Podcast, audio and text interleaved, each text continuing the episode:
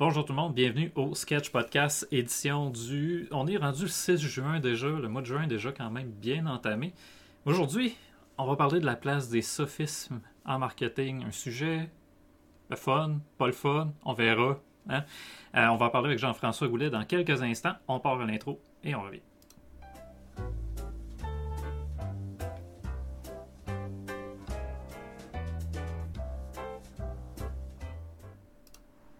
Allô Jean-François. Bonjour Michel, comment ça va? Ça va bien toi? Bien, merci. Beau sujet aujourd'hui, les sophismes. on embarque dans quelque chose. on va les définir quand même. Euh, c'est pas un sujet, je pense qu'on va être capable de.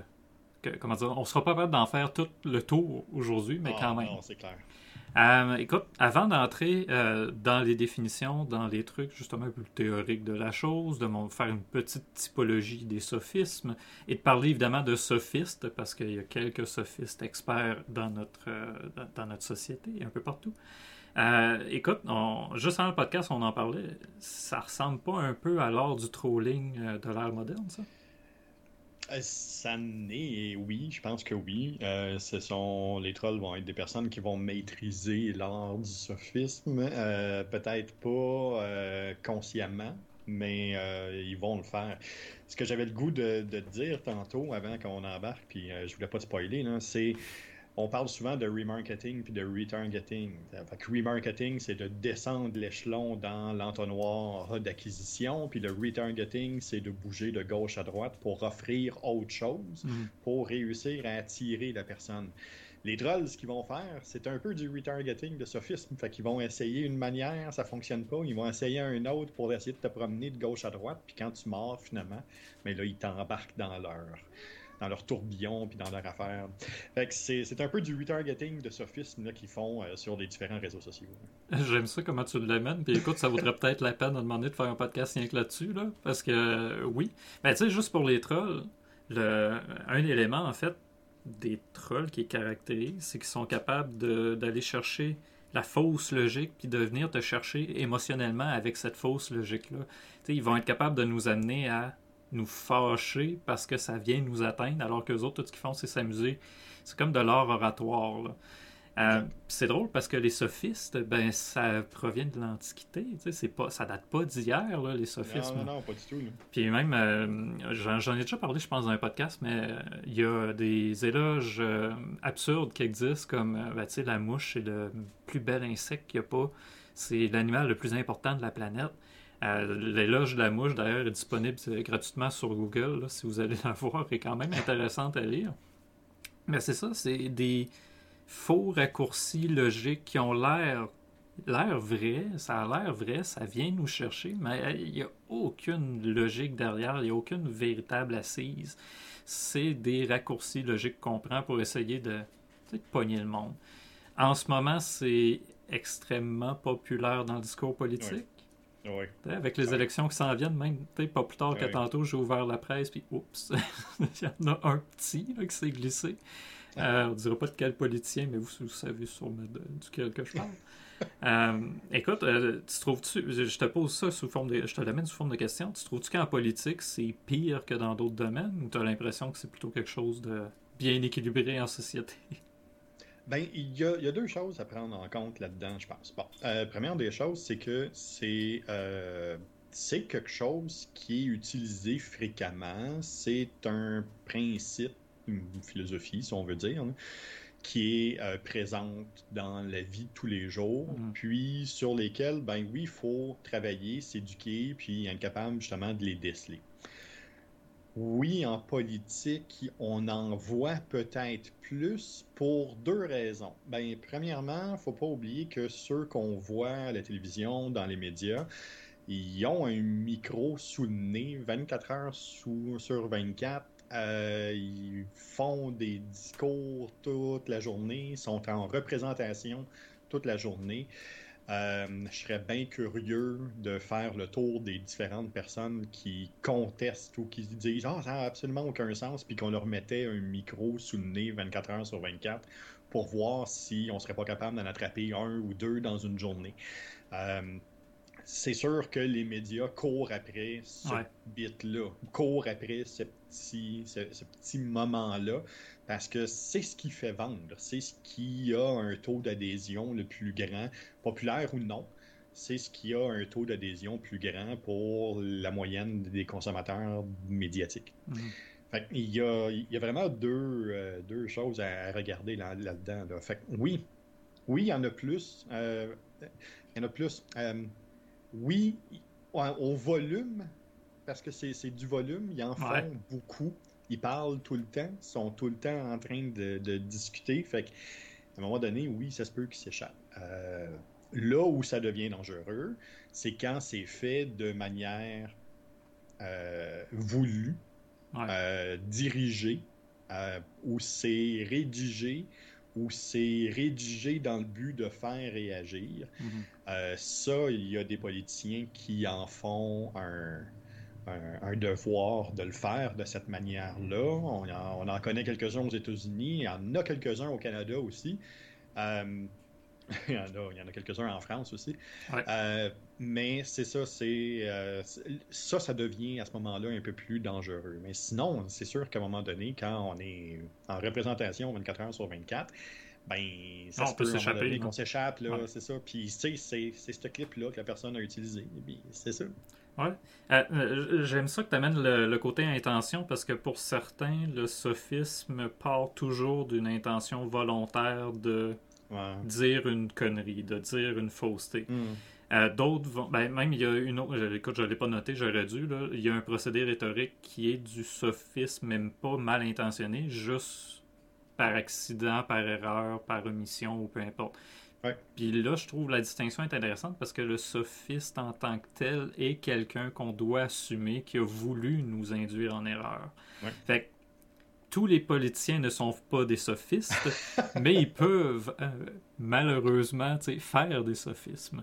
Puis, euh, même les parents, je, je pensais à ça tantôt, comment c'est facile de donner une leçon à ton enfant en disant ben tu si tu vas si tu fais pas tes devoirs ou si si t'es pas sage sache que tous les enfants qui ne sont pas sages deviennent des criminels.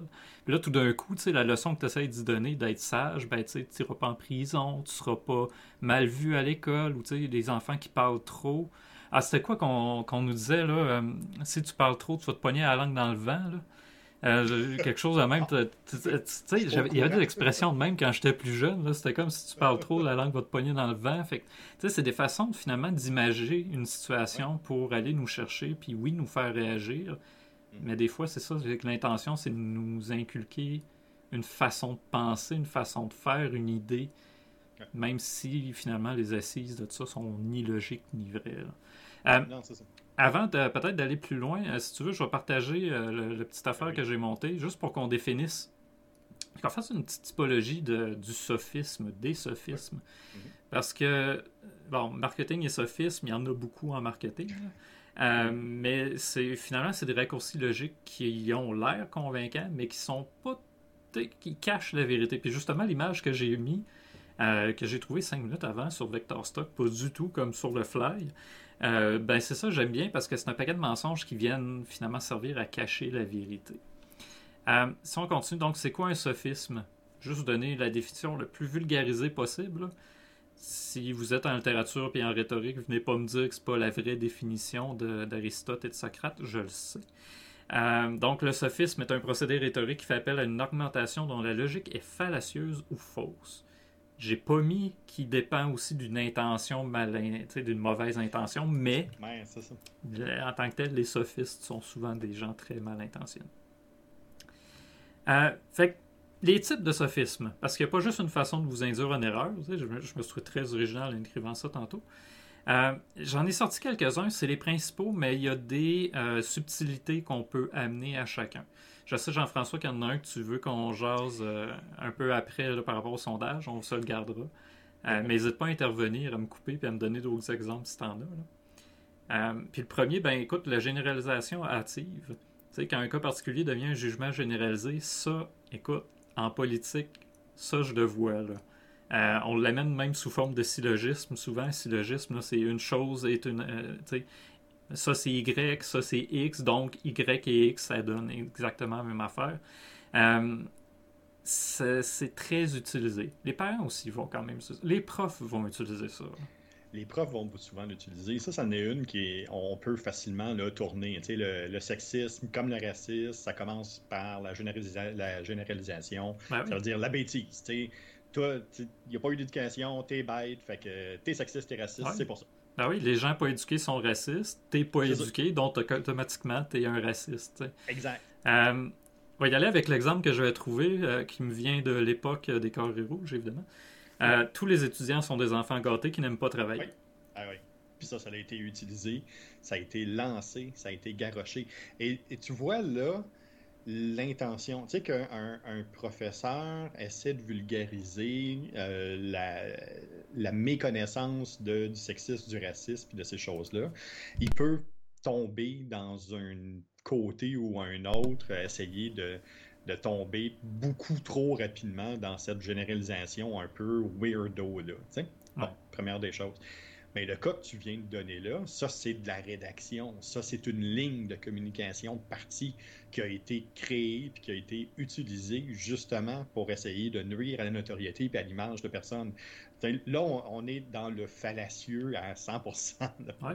Non, puis même, tu ça peut être amené de ça peut être amené à l'inverse. Tous les Québécois sont des gens accueillants. ça crée une fausse attente. Là, on va avoir des touristes qui vont arriver. Ben, pourquoi? Là, il est super bête. C'est pas un vrai Québécois. Oui. Ah Puis justement, c'est pas un vrai Québécois. Tous les Québécois sont d'origine française. Oups!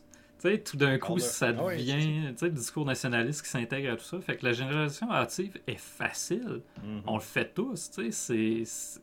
Puis peut-être je vais prendre la peine de le dire là ça nous arrive à tout le monde de faire un sophisme. Ça nous arrive à tout le monde de, généraliser, de poser un jugement, puis oups. La différence entre un sophiste et une personne normale, c'est que la personne normale va le savoir, va se reprendre, va s'excuser, va rétablir la situation. Le sophiste va aller plus loin. Il va appuyer ce qu'il a dit, il va le redire, il va le pousser même plus loin, il va l'amener à un extrême tout ça, ben, on va y revenir tantôt, mais j'ai l'impression que ça, on a tellement normalisé les sophismes aujourd'hui qu'on a tout polarisé. Tout est rendu un ou l'autre, bien ou mal, noir ou blanc. pendant la semaine, je me posais vraiment la question quel est l'apport de Twitter dans cette euh, dans cet univers-là où tout d'un coup le sophisme a explosé depuis les dernières années. Euh, je me, pose vraiment la question. Tu sais. D'ultra vulgariser, d'essayer de rentrer son idée le plus rapidement possible dans le moins de caractères possible. Euh, c'est, est-ce que c'est quelque chose justement qui pousse pas à avoir une, ce type de réflexion-là? Ouais. Je pense que oui, des fois. Euh, des fois, oui. Ben, tu sais, Twitter est connu pour être un réseau, c'est quand même assez facile d'être toxique, là, pour pas dire autre chose. Euh, oui, ce, sais, veux, pas, les sophistes, c'est une façon de condenser une idée tellement qu'elle devient fausse aussi. Puis Twitter nous force à le faire. Fait que tu sais, le marketing est important, ok. Sur Twitter, t'as tes 140 caractères, sauf qu'on s'entend-tu que eh, c'est important, mais pas de tout, pas pareil pour tout le monde. Ça prend pas la même place pour tout le monde. Tu le fais pas tout de la même façon. Si tu fais pas de marketing, tu es une mauvaise personne. What? C'est ça. Écoute, je viens de dire ça. Combien de fois je vois sur LinkedIn même des jugements de ce genre-là? Si tu ne fais pas ta planification stratégique au moins une fois par mois, tu n'es pas un vrai travailleur autonome. What? Mais ça, ça vient nous chercher, puis ça vient nous, ça vient nous challenger, puis on a le goût de commenter. Ah oui, exactement. On passe au suivant, la caricature. Oh, Ça en est une euh, que, bon, il y a un certain policier aux États-Unis qui a bien utilisé ça. Euh, mais quand on modifie la position de notre interlocuteur pour le rendre plus facile à attaquer, il y en a une politicienne américaine en ce moment qui le fait extrêmement bien. Euh, puis malheureusement, elle le fait avec euh, un contexte où il y a eu beaucoup de fusillades aux États-Unis. puis là, elle met des mots dans la bouche finalement de ses adversaires. vous êtes des pros. bon, oh, non, je, écoute, je rentrais pas. je, je, je m'auto-censure live, mais bref, elle leur met des positions sont anti-gun, anti-ci, anti-ça, puis tout d'un coup, ça les transforme en monstre anti-américain. Ouais. Je dirais pas c'est qui, mais sur Twitter, vous allez le trouver assez facilement. euh, MTG, je pense, c'est les initiales. Donc, on le sait bien que la participation n'aime pas vos enfants. Il ne fait rien pour les écoles. Il y a eu un je sais pas, une décision à travers les milliers qui se prennent à chaque année qui a décidé non, on financera pas telle décision pour financer les écoles privées, puis tout d'un coup, bang, hein, on le sait, vous aimez pas les enfants, vous faites rien pour les écoles. On transforme la personne en monstre, on en fait un épouvantail. C'est. Oui, c'est ça, c'est exactement ça. C'est le début pour amener la personne dans un coin puis créer de la peur alentour de la personne. Ouais, c'est pas facile de s'en sortir parce que là, le jugement est là. surtout dans le contexte d'un débat politique, ça, on va l'entendre assez souvent. Si vous écoutez les débats, ça va arriver, c'est sûr. Mais comment de fois un adversaire va dire On sait que vous pensez ça, vous avez dit ça. Ouais, mais c'était pas ça le contexte. C'est là justement que la nuance devient importante parce que le contexte, tu sais, context matter, le, contexte est important. Et que tu mhm. pourrais, on pourrait facilement sortir quelque chose, je sais pas, moi, sur les Allemands de l'époque 1940-45. Euh, Puis là, tout d'un coup, on vient excuser les actions. Non, mais un parti politique ou un opposant va pouvoir y arriver. c'est facile de le faire. On sait, Jean-François, t'aimes pas le SEO. Fait que t'es un pro-pub, t'es un pro-Google payant. Ça n'a pas de bon sens. Je sais que t'aimes le SEO aussi. Hmm. fois. le faux dilemme. Quand on affirme qu'il n'y a que deux possibilités dont l'une est indésirable. on le sait que la pub, c'est pas bon. Tu as le choix entre la pub et du SEO, puis le SEO, c'est ce qu'il y a de mieux. Écoute, le faux dilemme, je pourrais partir facilement à un podcast complet juste sur celui-là. C'est probablement celui qui est le plus utilisé en communication puis en marketing. On veut, on veut te pousser. Tu juste les États-Unis, tu love it or leave it. Mm-hmm. Euh, déjà là, en partant, c'est annoncé, c'est dit, c'est là. Euh, le, le, euh, on pourrait avoir, on, on, le voit, on le voit aussi. la, la, médecine n'a pas pu expliquer comment la personne a été guérie. Fait que ça doit être un miracle. C'est déjà juste ça. On, on, le revoit aussi souvent. Fait que de cette manière-là de placer, si t'es pas pour, t'es contre. Mm-hmm. Euh, je peux pas, je peux pas être pour les armes à 100%, mais oui, dans une optique de protection, ça en prend aussi. Fait que je suis pas, je suis pas, non, je suis pas pour, mais je suis pas contre à 100% non plus. Fait il automatiquement, il y a ce, ce fossé-là qui est créé puis qui force à prendre position. En marketing, c'est souvent utilisé, c'est souvent présent, c'est souvent là. Euh, ça, devient quelque chose qui est rendu problématique, puis ça n'a absolument aucun sens. Ouais. Puis le, faux dilemme, même c'en est un, je trouve, qui participe beaucoup à créer ces, ce, phénomène de polarisation-là, comme tu dis, tu sais, love it or leave it, c'est tu l'aimes, donc tu te conformes, puis tu es correct, ou tu l'aimes pas, tu t'en vas, puis tu es un justement, même écoute, il y en a une qui est allée jusqu'à dire que les gens qui n'étaient pas d'accord avec les, euh, la, liberté justement de possession d'armes aux États-Unis, mais automatiquement, ça fait de toi un terroriste. Euh, tu as le choix entre te conformer puis être un terroriste dans, dans l'argumentaire qu'elle a amené. Ça crée un méchant problème parce qu'après, tu n'es plus en train de parler de l'argument ou du problème en tant que tel. Tu es en train d'essayer de te défendre de ne pas être un terroriste. Fait que c'est Bref, ça, crée, je trouve, beaucoup de problèmes, le, faux dilemme. Puis en marketing, ben, en marketing, ça peut être amené de façon drôle quand même. Oui. Tes vêtements, tu as le choix entre qu'ils soient propres ou, comme tous les autres, tu vas puer. ça peut être drôle d'amener ça si t'es Tide ou une compagnie de nettoyage, mais eh ben, c'est ça. On le voit. une marque qu'on parle souvent sur le podcast, mais euh, euh Dr. Squash a un peu utilisé cette manière-là. Tu as le choix de continuer à te laver avec des produits chimiques ou de sentir bon puis que les femmes t'aiment avec ce savon-là. C'est vraiment cette même rhétorique-là puis ce même sophisme-là qui a été utilisé. Par contre, ça a été utilisé consciemment, dosé de manière aussi intéressante. Mm-hmm. Par contre, euh, on le voit avec. Euh, on le voit, on le voit avec avec le milieu des céréales, c'est spectaculaire pour ça. Tu sais, as, des céréales qui sont santé ou tu as des céréales qui sont le fun, mais tu n'as comme rien dans le milieu. Tu es, du côté santé, tu es du côté enfant, content, intéressant, jouer, puis tout, mais il n'y a, a, rien dans le milieu. Il n'y a, a, aucune proposition de valeur dans ce, dans ce milieu-là. Il n'y a personne qui veut se positionner là. Pourtant, pas vrai, mais c'est ce qu'ils vont forcer, puis c'est ce qu'ils vont créer. Ouais. Puis là, tu as les mini-wits qui se trouvent entre les deux, puis qui sont un peu perdus.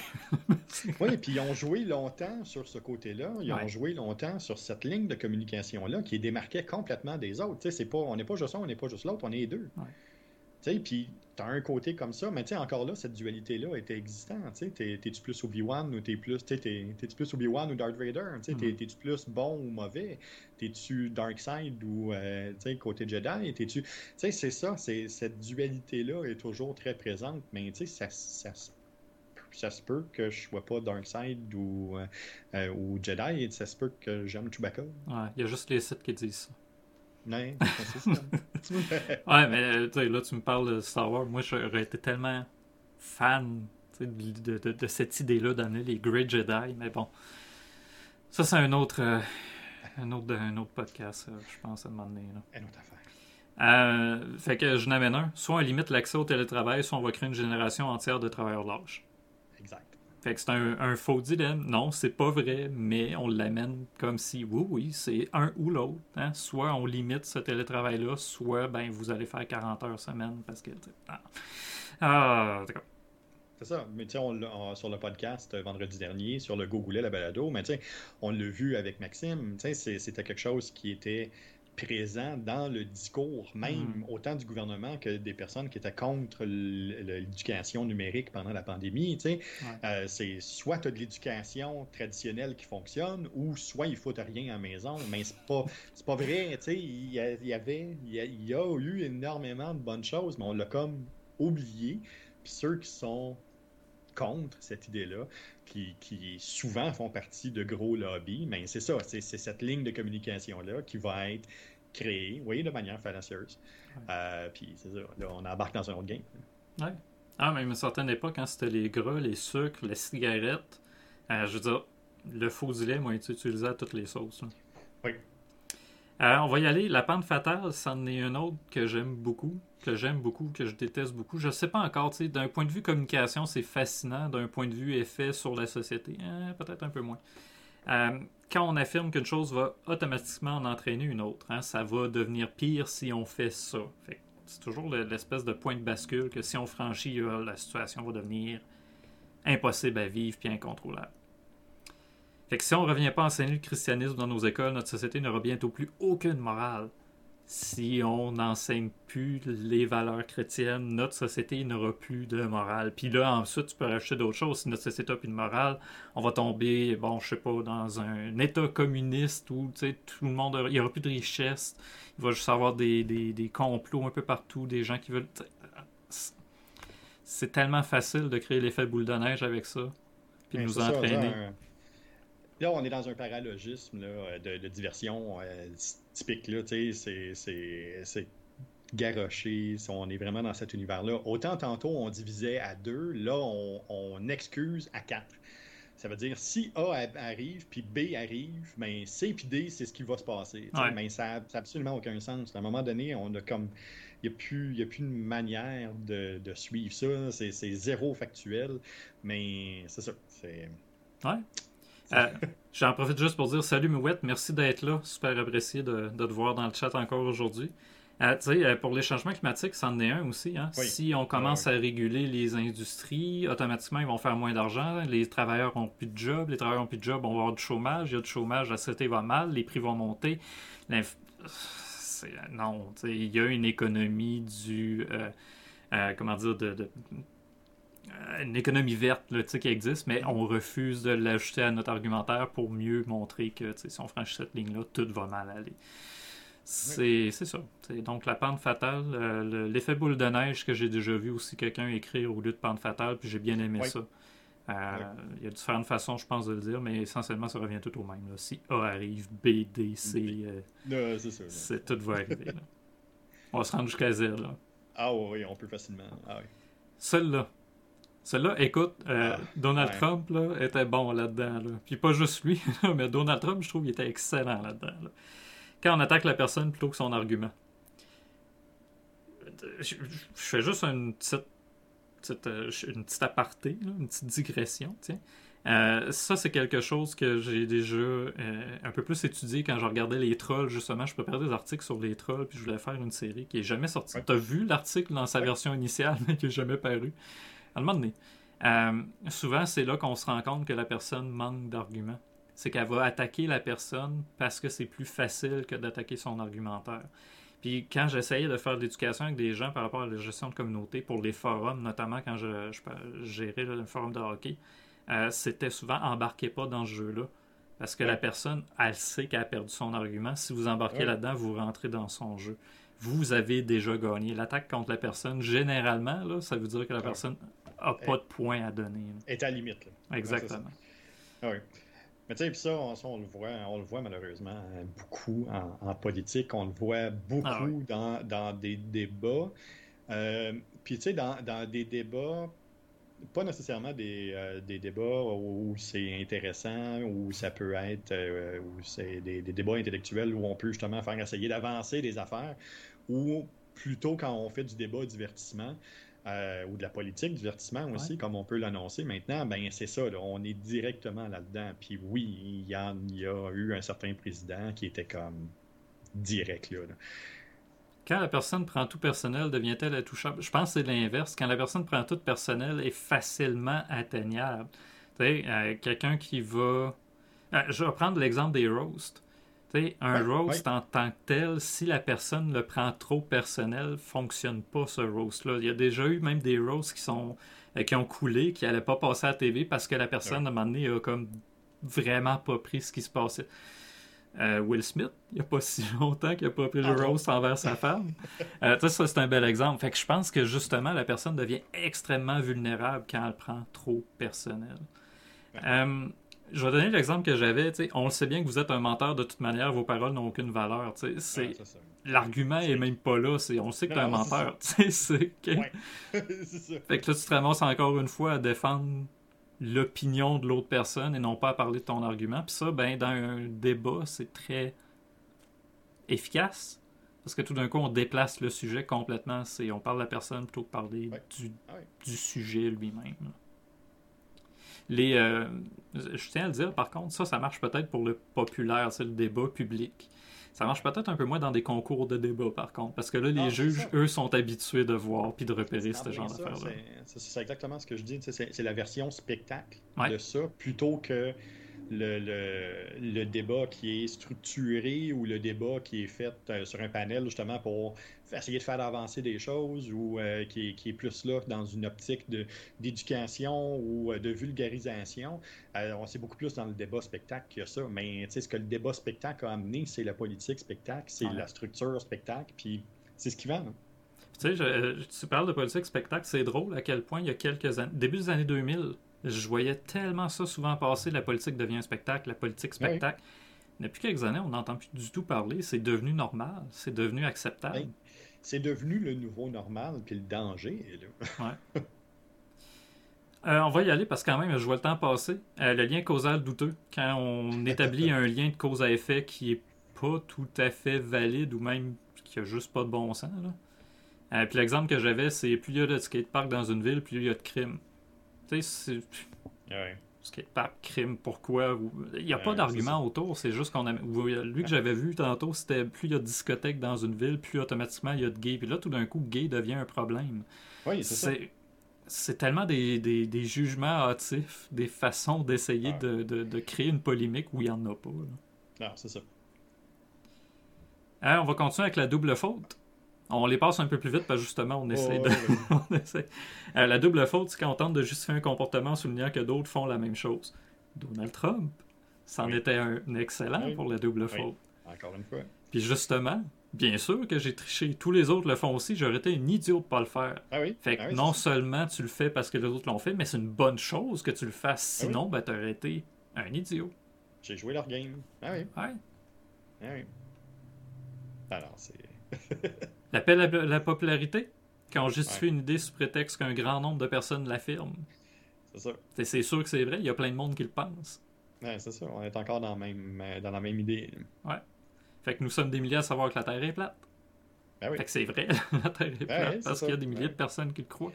peu importe qu'il y ait des études à côté, des preuves, des faits, non. C'est pas grave. C'est ça. c'est l'opinion publique qui détermine si c'est vrai ou pas. Bon. La démocratie est importante, là, mais peut-être pas pour les faits. Là, on peut... Surtout un lundi, ouais. c'est du contenu. pas du contenu soft aujourd'hui. Là. On est quand même dans le trait théorique, là, dans, dans, le trait communication, là, c'est vrai. Mais on nous l'a demandé de le faire, fait qu'on le fait. Oui, euh, c'est ça, c'est un des sujets qui a été, euh, qui a été demandé, exigé même par des personnes dans le chat. Euh, la fausse analogie. Quand on tente de justifier une conclusion sur la base d'une analogie établie entre deux choses qui n'ont pas vraiment de lien ensemble. Tu sais, il n'y a pas de changement climatique, j'ai trouvé de la neige dehors. Là. Ça, c'en est un classique qui revient tout le temps. Là. en tout cas, les, les, politiciens aux États-Unis, je trouve des fois qu'ils sont excellents pour ça. Là. Puis justement, les étudiants devraient payer plus cher parce qu'on paye tous pour vivre en société. OK. oui. C'est ça. C'est en plein ça. Et puis, même à l'inverse, à une école, c'est une petite entreprise où les salaires sont les notes données aux élèves. Ouais. Ah oui, c'est bon ça. C'est vraiment bon ça. Fait que c'est encore le même. C'est encore. Tu sais, on est, on est dans les deux opposés, mais c'est ça. Tu sais, on est. C'est encore une fausse analogie qui est. Puis, tu sais, qui est dramatiquement fausse. Ah oui. Non, non, si les notes deviennent un salaire, c'est un, un, un, méchant ben, problème. c'est ça. Eh mais c'est ça, on mais là, c'est un autre problème. Encore une fois, au début des années 2000, on a commencé à parler de les étudiants, c'est des clients des institutions scolaires. Je me rappelle pas de la phrase que Jean Charest avait sortie, mais moi, ça m'avait tellement marqué, puis je me souviens que c'est ça qui m'avait lancé dans les comités étudiants. C'était on transformait complètement le système d'éducation en finalement relation d'affaires. Les étudiants, c'est des clients, les profs, c'est des, gens qui offrent un service. Oui, mais ça se peut que ça soit autre chose aussi, que ça soit plus que juste une simple transaction financière entre les deux. Euh, les, deux les vieux devraient payer plus d'impôts parce qu'ils en ont payé toute leur vie. Oups, mauvais exemple. mais non, mais tu sais, on pourrait dire les vieux devraient pas payer d'impôts, mais ils en ont payé toute leur vie, ils ont fait leur part. Oui, ok, c'est pas faux, mais encore pourquoi, tu sais, Mais tu sais, ce qu'on entend souvent, entre autres au, au, sud de, chez nous, c'est euh, tu sais, pourquoi je paierais pour quelqu'un de malade, moi je suis en santé, tu sais. Hum? exactement. Ça, c'est un autre. C'est ça, fait que, on, dans, dans cette fausse analogie-là, il y, a un paquet de choses qui peuvent déborder. Hein. Je finis avec le, plus le fun, le complot. Quand on rend une personne ou un groupe responsable d'une situation simplement parce que cette personne ou ce groupe en profite. le complot est facile aujourd'hui. Les complotistes sont partout. L'exemple que j'ai sorti, ben, moi, il me parlait, là, je l'ai trouvé en ligne en plus. Euh, mais les changements climatiques sont décidément faux, puisque ce sont, ce sont les scientifiques climatiques qui le disent. Les scientifiques climatiques se créent de la job. C'est pour ça qu'ils n'arrêtent pas d'en parler. OK, tu sais, c'est pas faux que oui, ça leur crée de la job de parler puis de, de, rendre le, débat un peu plus ouvert, un peu plus justement démocratique, mais c'est pas pour ça qu'ils le font, c'est pas pour ça qu'ils en parlent, c'est les analyses, les études, les faits. Oui, mais tu sais, celui-là est intéressant parce que ça m'amène justement. C'est-tu là que je fais un 5 minutes de plus? Euh, ben, bientôt, là. Tu veux-tu faire, ton 5 minutes de plus tout de suite? Ah ouais, là. Parce que ça, le 5 minutes de plus. Fait que le 5 minutes de plus. Ouais, Jean-François, c'est quoi ton 5 minutes de plus? 5 minutes de plus, c'est un des sophismes qu'on a, euh, qu'on a pas couvert parce que ça en est un qui est beaucoup plus technique puis qui est plus dirigé vers la communication puis le marketing. C'est le sophisme du petit échantillon ou le sophisme du mauvais échantillon. Euh, tu sais, ton côté complotiste, c'est ce que tu viens de donner, euh, c'est souvent une mauvaise interprétation d'idées de communication ou de fondements qui ont été faites. Entre autres, bon, c'est ça, le sophisme du petit, échantillon, euh, c'est quelque chose qui est quand même assez flagrant puis qu'on voit souvent. Bon, ben, tu sais, on, est trois personnes à avoir répondu à un sondage, fait qu'il y a 60, pas 63 60 66 je vais le finir par le dire. 66% des personnes qui vont répondre que c'est telle chose, mais au, final, ça veut juste dire qu'il y a deux personnes que c'est ce qu'ils pensent. Mm-hmm. Fait souvent, il y a encore malheureusement beaucoup d'études qui sont faites de cette manière-là. Donc, un trop petit échantillon ou un échantillon qui n'est euh, pas adéquat selon euh, la, structure qu'ils vont mettre en place. Puis le fait que euh, la manière qu'on présente ces données-là, maintenant, ce qu'on présente l'étude, on lance ce qui a été fait, puis après ça, c'est validé puis c'est vérifié, mais les torts ont déjà été faits parce qu'il y a des personnes qui ont déjà pris sur eux de euh, vulgariser, d'identifier, d'essayer de comprendre l'étude, mais en se rendant en, compte finalement qu'il y a peut-être des données ou des choses qui ne sont pas correctes. Bon, ça, c'est pour le, petit échantillon. Mais il y a aussi le fait que c'est le mauvais échantillon. Bon, puis là, ça, ça, alimente les complotistes à fond mauvais échantillon, on part du principe que bon, une entreprise comme Johnson Johnson peut commander une, euh, étude sur euh, est-ce que le savon que je produis est adéquat? Bon, mais on peut prendre pour acquis que la personne ou la firme qui va être nommée pour répondre à cette, à cette étude-là, il y a des maudites bonnes chances qu'elle dise oui, que c'est correct. Mm-hmm. Parce que le paiement est fait d'une manière. Mais encore là, cette étude-là ou ce sondage-là, euh, ben, c'est peut-être pas le bon échantillon. Hein. La firme a fait en sorte que, bon, ils n'ont pas, pas contourné les données, mais ils ont utilisé le sondage d'une certaine manière pour être capable de s'assurer que, ben, on réponde aux questions de manière correcte. Bon, souvent, souvent ce qu'on va voir, là, ça va être dans des sondages politiques. Les sondages politiques, c'est quelque chose qui est, super flagrant. On, va annoncer là, 92% euh, des personnes qui sont prêtes euh, pour réduire les dépenses. Euh, mais ça veut dire qu'il y a 75 des personnes qui sont inquiètes de l'économie actuellement. Ça veut dire, mon Dieu, là, il se passe plein de choses. 75, personnes, 75 des personnes qui ont répondu au sondage sont inquiets de, où on s'en va. Puis 92% des personnes veulent réduire. Fait qu'on s'en va directement vers une crise économique. C'est pas ça, pas en tout que ça veut dire. Dépendamment comment ta question a été tournée, comment le tout a été viré. Euh, il y a aussi une manière de comptabiliser, mais de vulgariser ces données-là. Puis souvent, maintenant, les firmes de sondage vont pas juste vulgariser l'information, ils vont la prémancher, puis vont déjà la mettre en image pour que les médias n'aient pas besoin de le faire. Puis là, il y a un danger, parce que le média va présenter ce que la firme de sondage me donnait, mais ne seront pas capables d'analyser les données. D'où le pourquoi le journalisme de, données ouvertes est encore super important pour être capable de comprendre ce qui se passe en arrière de ça. Mouette qui dit des sondages de questions fermées, c'est ça. Puis, tu sais, ouais, ou à question biaisée. sais, on donne ben, déjà la conclusion. Euh, comment, Trump, dans ses infolettes, qu'est-ce qu'il faisait? C'était magique, là. C'était oui, je veux appuyer, oui, je suis pour l'Amérique, oui, je suis ça, ou tu sais, non, je j'aime pas l'Amérique. OK, ton sondage, finalement, j'ai trois choix qui me disent oui, puis un qui dit que je suis un trou de cul. C'est. J'ai-tu envie de te répondre non? Non. On oriente déjà la réponse de la personne, puis on sait que les gens, en plus, qui vont recevoir ce sondage-là, en majorité ou en presque totalité, ils vont tous répondre oui. Oui, ah oui, c'est ça, exact. comme tu dis, les médias sont bons en plus. Parce que là, tu, tu mentionnes, oui, OK, derrière le sondage lui-même, il y a un problème. L'échantillon n'est pas bon. La façon qu'on va aller récolter les données elle-même n'est pas bonne. Fait qu'il y a la mauvaise intention qui va avec le sophisme, évidemment. Euh, puis en plus, ben là, tu vas avoir des médias qui vont en faire autre chose. Tu sais, ils vont nous arriver à. Je arrêter, 5 minutes de plus, c'est comme en train de jouer dans. Je sais pas pourquoi, là. Euh, mais ça, les médias vont en faire quelque chose. Ils vont commencer à ben, 75% des gens, justement, euh, craignent pour l'économie, fait qu'on s'enligne vers ça. Vous n'êtes pas d'accord, vous êtes contre la science. Oui. c'est ça. OK. C'est pas vrai, c'est pas, pas ça.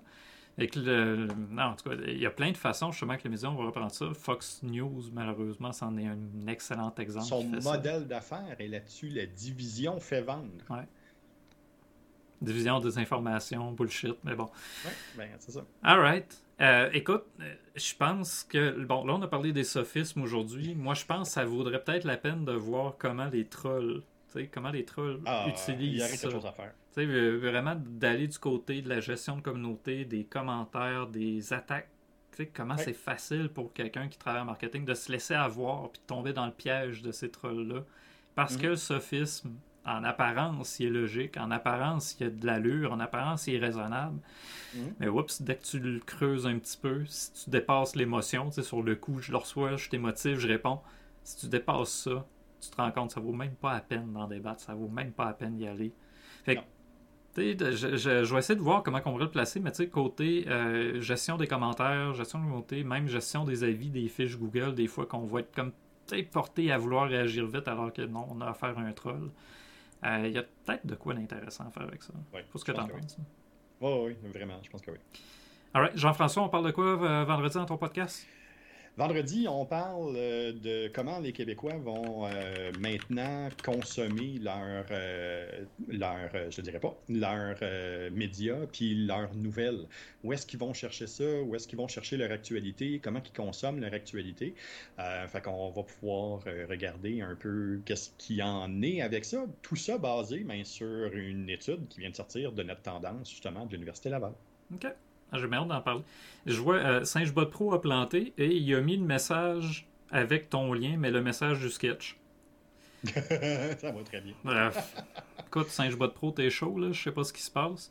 Euh, écoute, ben, je, vais mettre, euh, je vais mettre. Ton beacon est là pareil, le lien est bon. Mais tu sais, c'est- pas supposé être ce message-là. fait que je comprends même pas ce qui vient de se passer. Euh, fait que oui, euh, suivez la chaîne euh, ou le Beacons de Jean-François, vous allez avoir tous les réseaux liés. Sinon, ben, c'est la chaîne, c'est un complot exactement, Singebot. Pro, là. Moi, le watcher, il y a de quoi qui marche pas. Ben, je suis en train de faire la transition vers OBS. Là, je suis en train de me demander si j'ai pas comme fait une mauvaise manipulation en transférant tantôt dans Streamlab. Là. Peut-être que j'ai juste pas copié le bon message. Ah, je suis désolé, Jean-François, si c'est le cas. c'est peut-être ma Hmm, faute. Peut-être pas un complot, c'est peut-être vraiment moi qui ai fait une manipulation. une connerie, là. Euh, c'est bon, fait que oui, euh, vendredi 15h sur la chaîne de Google, on va parler de ça. C'est un sujet super intéressant, j'ai hâte. Euh, là, on a un. On a le niveau, là. On a parlé à Maxime le vendredi dernier, fait que j'ai comme un. à Maxime Pelchat de Score 21, on parlait d'éducation. Fait que là, il y a comme. T'as rehaussé le niveau, puis là, faut pas redescendre. Là. Fait que c'est ça. Pour moi, de mon côté, cette semaine, je risque d'être quand même assez tranquille, mais ça se peut que je fasse. J'aimerais ça faire au moins une séance de Pomodoro. Comme mon horaire est fou, je sais jamais à quel moment, mais peut-être je vais essayer d'en faire une. Euh, sinon, ben c'est ça. euh, N'hésitez pas à vous abonner à la chaîne si ce n'est pas déjà fait. Je vais mettre d'ailleurs euh, le petit YouTube. Vous pouvez nous suivre sur YouTube, sur tous les réseaux sociaux, on est présent. On est un peu partout. Je pense qu'on est en audio sur une- un paquet de plateformes aussi. J'ai- arrêté de compter, puis j'ai arrêté de- d'essayer de les nommer parce qu'il y en a trop. Sur le Beacon, vous allez toutes les retrouver. Merci aux gens qui ont été là. Merci Mouette d'avoir été dans le chat euh, encore une fois. Écoute, merci de ta régularité. C'est super apprécié. C'est toujours le fun de voir tes interventions. Euh, fait que là-dessus, Jean-François, écoute, merci. Merci à toi. Fait qu'on se revoit vendredi à ton podcast. Ben, on se reparle entre-temps, mais on se revoit vendredi à ton podcast. Passez une belle fin de journée là, tout le monde.